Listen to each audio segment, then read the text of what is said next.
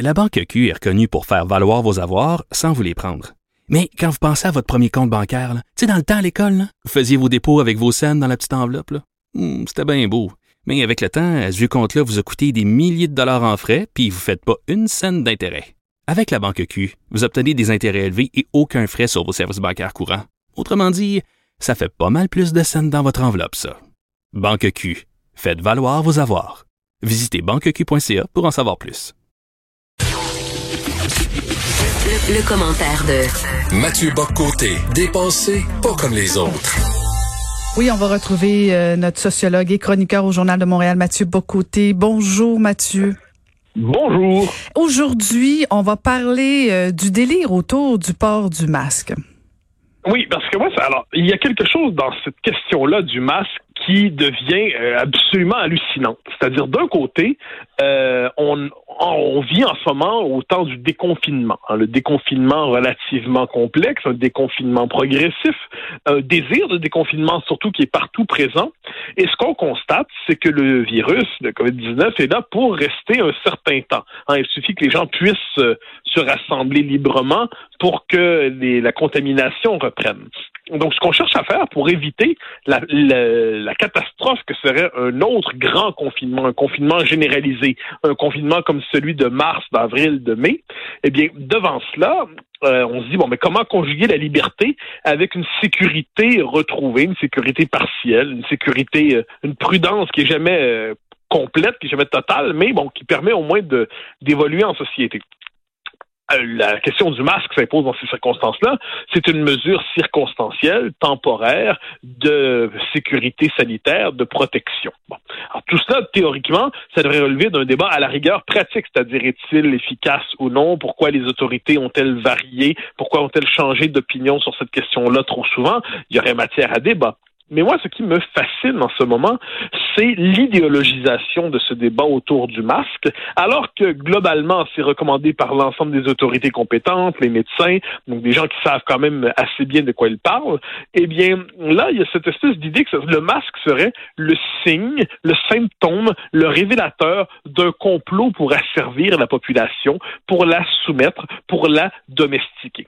Alors là, on regarde tout ça et on a l'impression d'évoluer dans un monde parallèle. C'est-à-dire, je ne suis pas de ceux qui donnent le bon Dieu sans confession à l'État. Euh, je pense que l'État a tendance à exagérer son emprise sur nos vies. Je pense que l'État, au nom de bonnes intentions, souvent, c'est-à-dire la bonne santé ou encore euh, la tolérance, eh bien, ça peut permettre quelquefois des intrusions exagérées dans nos existences en, infantilisant la population. Donc ça, il y a de bonnes raisons globalement de ne pas euh, se soumettre intégralement à tous, tous les commandements gouvernementaux, sur le plan idéologique, à tout le moins à toutes les consignes gouvernementales, mais là, on est dans une situation d'exception on est dans une situation d'exception où si on laisse la, le virus se redéployer, eh bien, euh, nos sociétés vont être déstabilisées durablement avec tous les effets économiques et sociaux qui sont associés à ça.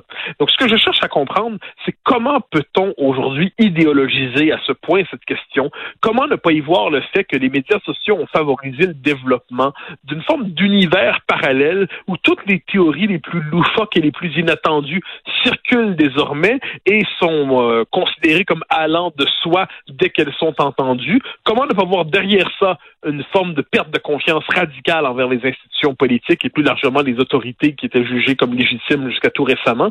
Comment ne pas voir dans cette querelle du masque, en fait, un symptôme d'une perte du lien de confiance sur lequel devraient être fondées nos sociétés, un symptôme aussi d'une forme d'éclatement de la société à un point tel qu'on se cherche tellement des raisons pour idéologiser, pour se passionner, pour politiser n'importe quoi, qu'on en vient à transformer un simple masque en objet de grande guerre idéologique. Ben, en fait, je pense que ça part de plusieurs dérapages, Mathieu, et que je n'endosse pas nécessairement, là, mais bon, il y a, y a une vague aux États-Unis, bon, de complotistes, euh, et probablement Donald Trump à la tête euh, qui, qui refusait jusqu'à tout récemment de le porter le masque, même de l'encourager, qui niait même euh, l'existence du virus. Donc, je pense que ça, ça a créé un mouvement, ça, aux États-Unis. Ici, au Québec, mon impression depuis le début, c'est que tout, tout le débat autour du masque a été dès le début très mal géré. Quand le directeur de la santé publique a, a dès le départ refusé de dire que oui, fallait le porter, je pense que c'est là où tu sais, le, petit noyau de complotistes, là, ils étaient peut-être au début 5-6, euh, mais on le sait, quand ils sont 5-6 sur Twitter, ben ça devient des fois 1800. Euh, ça, ça c'est exponentiel. Moi, je pense que le, débat sur le masque, Mathieu, euh, on, on, a trop niaisé au Québec avec ça. Ah, mais ça, je suis d'accord à 100 Moi, j'avais écrit une chronique il y a, mon Dieu, quelques mois, où à propos du rapport à la science dans la présente pandémie, où la science nous dit une journée qu'on doit fermer les frontières et l'autre journée qu'on doit les garder ouvertes, euh, nous dit qu'on doit porter le masque, qu'on doit pas le porter. Donc, il y a eu, euh, moi, j'étais de ceux qui trouvaient exaspérant le fait que les autorités politiques se cachaient toujours derrière le langage de la science, alors qu'on était dans un moment politique au sens fort du terme, c'est-à-dire dans l'incertitude, euh, dans le fait qu'on connaît pas exactement la bête qui se jette sur nous dans un environnement instable, eh bien, c'est pas vrai que la science a une espèce de guide de solution toute faite qu'on doit suivre religieusement. Euh, le pouvoir politique doit trancher. On doit se méfier de l'instrumentalisation de la référence à la science dans le débat politique. Donc, oui, il y a eu des dérapages sur ça. Il y a aussi le fait, mais ça, j'ai l'impression que c'est ce qu'on oublie en ce moment, que on était devant une bête assez inconnue. Et il y a eu les, les autorités euh, n'ont pas su dès le début, il n'y avait pas un guide de, de euh, guide de comment euh, évoluer collectivement dans les épidémies. il n'existe pas ce guide-là. Ce qu'on fait, c'est qu'on fait au mieux qu'on peut à partir des informations disponibles, à partir de ce qu'on en sait. On en connaissait moins sur le virus il y a quelques mois qu'on en connaît aujourd'hui. Par ailleurs, est-ce qu'il y a eu dès le début une forme, puis ça je pense que le sens commun, le bon sens populaire l'avait noté, est-ce qu'il y avait quelque chose d'un peu loufoque dans les consignes gouvernementales sur le masque? Oui, quand même, parce qu'on sentait tous que ça pouvait pas faire de mal le porter, disons ça comme ça. Ce n'était pas un problème que de le porter. Or, là, il y a donc il y a eu un discours flottant, mais on devrait, me semble-t-il, comprendre qu'il y a eu ce discours flottant. Pourquoi il y a eu ce discours flottant? On devrait se dire aussi, ce qui ne me semble pas exagéré, que oui, ils ont fait des erreurs, ils ont fait des gaffes, mais je connais aucun gouvernement parfait dans une situation aussi complexe que celle-là. Et en ce moment, si le grand objectif qu'on a, c'est retrouver une véritable liberté, eh bien, appelons ça un étapisme de la liberté retrouvée. Le masque en fait partie. Ensuite, il faut se dire, et ça c'est euh, c'est important, faut refuser d'y voir une nouvelle normalité de manière définitive. Hein. Ceux qui nous disent désormais nous serons masqués comme un nazi, euh, non, ça, attendons un peu avant d'établir des nouvelles normalités. Le, monde, la situation change tellement rapidement. Donc, disons, on est dans une situation d'exception qui exige des mesures d'exception. Cette mesure d'exception, c'est le masque. Est-ce que ce sera pour quelques mois ou quelques années? On ne le sait pas encore, mais il faut garder à l'idée que c'est une exception. Mais cela dit, cette exception-là, respectons-la. sinon, effectivement, on va entrer dans un contexte fondamentalement instable qui va avoir des effets euh, négatifs pour l'ensemble des catégories de la population. Mm-hmm. Et, ce qui est fascinant dans, dans, dans tous ces les, les, les, propos que tiennent les, les, les gens qui sont contre les masques, c'est toute la notion de on n'est pas des moutons, alors qu'on sait très bien, hein, toi et moi, que souvent les Québécois, on s'est fait traiter de peuple docile, de, de suivre les consignes sans jamais rouspéter. Et là, il y a comme un mouvement disant ben non, on n'est pas des moutons, on fera pas ça. Euh, est-ce que est-ce que c'est pas ça un peu aussi? C'est comme si ça venait. Il y a quelque chose de, je, ne sais pas si c'est dans nos gènes ou si c'est dans nos racines, mais je, pense qu'il y a certaines personnes qui sont en train de se battre contre ça. Oui, oui. L'autorité, on n'aime pas ça, l'autorité au Québec. Ben, c'est ce que j'appelle l'idéologisation, c'est-à-dire la, quête de liberté est fondamentale dans le cœur de dans le cœur de l'être humain. Le problème, c'est qu'elle peut se fixer sur des causes nobles et grandes, ou elle peut se fixer sur n'importe quoi quand elle ne trouve pas justement la cause noble et grande pour l'inspirer.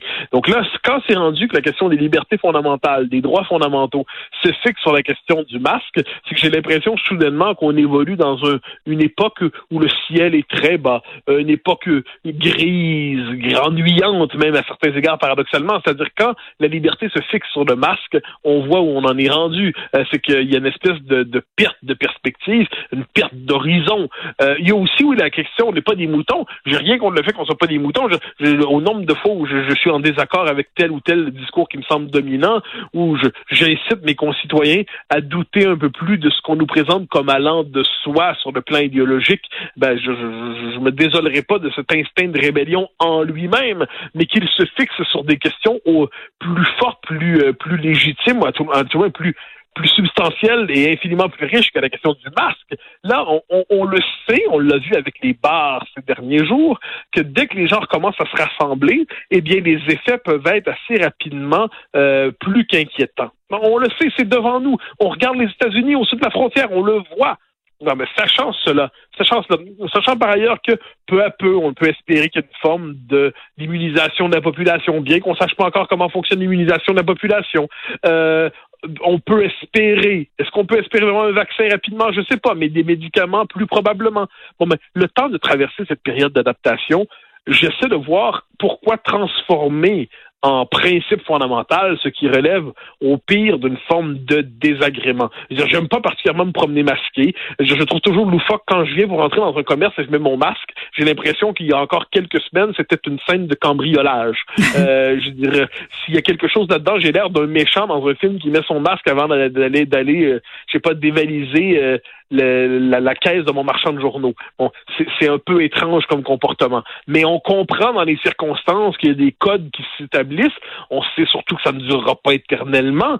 Mais si on n'est pas capable d'avoir ce réflexe de bon sens en se disant c'est temporaire, c'est pas agréable, on préférait pas avoir l'air des ninjas, mais pour l'instant c'est ce qu'il faut faire. Si on n'est pas capable d'accepter ça, ben ça témoigne, je crois, moins d'un esprit de rébellion et de résistance que d'un esprit buté devant le réel. Merci beaucoup, Mathieu. Alors, je rappelle, on peut te lire particulièrement aujourd'hui sur le délire autour du masque. On peut te lire donc dans le Journal de Montréal. Merci, Mathieu Bocoté. Je te dis à demain. Au revoir. Bye bye. Caroline Saint-Hilaire. Pas d'enveloppe brune,